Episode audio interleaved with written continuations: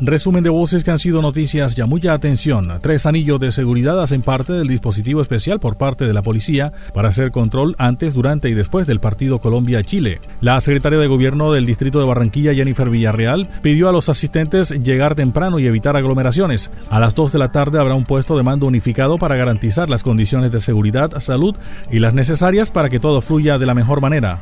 Tendremos acompañamiento de personal de salud dentro del estadio. Tenemos acompañamiento adicional de policías, 1800 dentro y fuera del estadio. El parqueadero no estará habilitado. Los hinchas deben ir en transporte público, puntualizó. Para el evento vamos a tener 1800 policías que van a estar dentro y fuera del estadio brindando toda la seguridad y el acompañamiento a cada uno de los visitantes que van a estar acompañando. No se está habilitando el parqueadero, de todos modos, eh, ese es un tema que se está organizando por parte de la Secretaría de Deportes. Estamos todas las personas pueden ingresar al escenario deportivo por medio de transporte público y de igual forma nosotros vamos a tener unas calles transitables para que todo el mundo, todas las personas puedan disfrutar de manera tranquila el escenario deportivo, pero para los partidos de Colombia también recordemos que son partidos también organizados con federación, estos también tienen también ciertas disposiciones y hasta ahora no van a tener, no vamos a tener el uso del parqueadero y es importante también esa recomendación que lo tengan para que las personas no se transporten en sus vehículos particulares, sino que eh, puedan eh, ir en transporte público también a ver el partido. Mario Mubdi, directivo de Cotelco, manifestó que han visto poco a poco cómo van creciendo las reservas hoteleras. Hoy podríamos llegar a un 90% de ocupación dado el partido de Colombia con Chile. Con más aforo en el estadio, asimismo va creciendo la ocupación en los hoteles. Ayer podíamos dormir con un 75% porque ya ha llegado mucha gente, los equipos y todos los periodistas y todas las personas que van detrás de sus equipos. Y para hoy, yo pienso que podemos llegar entre un 85 y un 90%, Baldo, y eso pues es muy importante resaltar, que con una ocupación, eh, que con un aforo del 50% del estadio, pues veíamos que eso tenía que ser así. Lo mismo que cuando tuvimos el partido anterior con 10.000 personas que pudieron entrar al estadio, pues tuvimos llegar a una ocupación de un 58%, casi un 60%, solamente con 10.000 personas que pudieron entrar al estadio de los que pudieron venir y todas las cosas que se presentaron en esa, en esa fecha en la ciudad. Esto es una muestra de que entre más por allá, nosotros llegaremos a tener las ocupaciones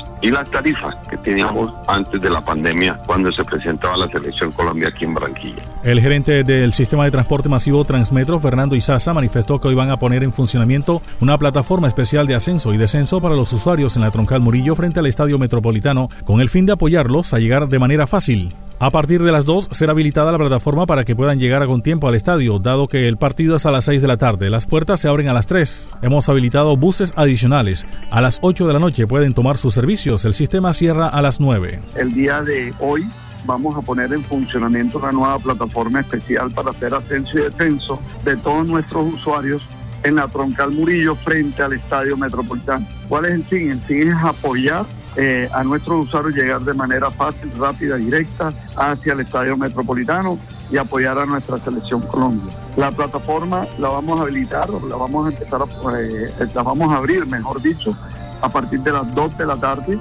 teniendo en cuenta que el juego es a las 6 de la tarde y puedan ir con tiempo todos los usuarios. Hay que recordar que el estadio se va a abrir a las 3 de la tarde. De esta manera, esta plataforma va a quedar como lo dije, al frente del estadio. Recordemos que el sistema cierra a las 9 de la noche y por eso hemos habilitado eh, unos buses, unos servicios adicionales con las rutas R1 y R10 que van hacia la estación Yo Arroyo. De tal manera que a las 8 de la noche que termine el partido aproximadamente puedan llegar los usuarios a tomar su servicio y llegar a la estación de retorno de Yo Arroyo y tomar sus alimentadores, teniendo en cuenta, repito, que el sistema cierra a las 9 de la noche. Isasa se refirió igualmente a los sistemas masivos en el país. Dijo que ayer se aprobó una ayuda económica por parte del gobierno por los inconvenientes financieros generados por la pandemia. Se trata de un billón de pesos. El Ministerio de Transporte definirá la metodología para acceder a los recursos. Se aprobaron para los sistemas masivos un monto de un billón de pesos y de eso eh, va a terminar el Ministerio de Transporte cómo va a ser la metodología para que nosotros accedamos a esos recursos. Esta es una gestión que la trabajamos entre todos, eh, fue liderada por nuestro alcalde Jaime Pumarejo ante el gobierno nacional y por medio de Capitales, lo cual se materializó el día de ayer. Hoy va a conciliación del Senado y eh, si todo transcurre como esperamos, esperamos que prontamente los sistemas masivos podamos recorrer, o sea, recibir esos recursos eh, después de la reglamentación que determina el Ministerio de Transporte. Yo creo que es una noticia muy positiva y un respaldo a todos los entes territoriales, a los entes gestores, a los concesionarios que han apoyado el sistema para que todos estos usuarios que en las épocas más difíciles hemos vivido no dejamos de prestar el servicio. Habló en Noticias Ya Francis Silverblum, vicepresidenta de la Junta Directiva de la organización social Nutres. Se manifestó feliz con el resultado de la campaña de expectativa con la piedra a la que llamaron Meteorito en Villas de San Pablo. Pensábamos seguir la campaña hasta el martes, que es el día en que pondremos la primera piedra de nuestro complejo, pero ante tanta respuesta decidimos revelar el misterio. Dijo que alrededor de la madrugada, con una grúa, se puso la roca en el lugar. Realmente no pensamos que en un solo día iba a ser tendencia en redes sociales. Creímos que con el pasar de los días se verían reacciones. El martes es la colocación de la primera piedra de la construcción del complejo. La duración no debe ser más de dos meses. Pensábamos seguirla hasta el martes 14 de septiembre, que es la postura de la primera piedra de la construcción, la construcción de nuestro complejo. Pero en vista de los resultados que tuvimos, de la emoción de la gente, consideramos que era apropiado terminarla ayer alrededor de las 5 y media, 6 de la tarde y revelar el secreto y el misterio para eh,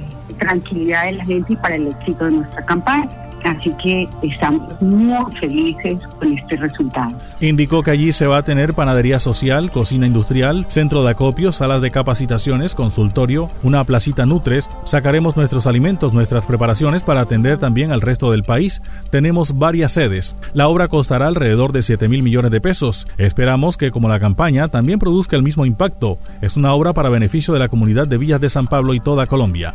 La obra va a costar alrededor de 7 mil millones de pesos y por eso pues también esta campaña deseamos que produzca ese impacto, ese impacto que produjo en la gente. La campaña deseamos que también eh, llegue a los corazones de la gente para solidarizarse con nosotros, que de hecho no es una obra para Nutres ni de Nutres, sino es para entregar a la comunidad, para beneficio de la comunidad de Villas de San Pablo y de toda Colombia, que se solidaricen aportando eh, desde 10 pesos hasta lo que sea. Ya más adelante les estaremos dando pues los canales de donaciones para que la gente se sienta que ese complejo es de ellos también en la medida que se pueda. Pasó el resumen de voces que han sido noticias, ya les habló Elvis Payares Matute.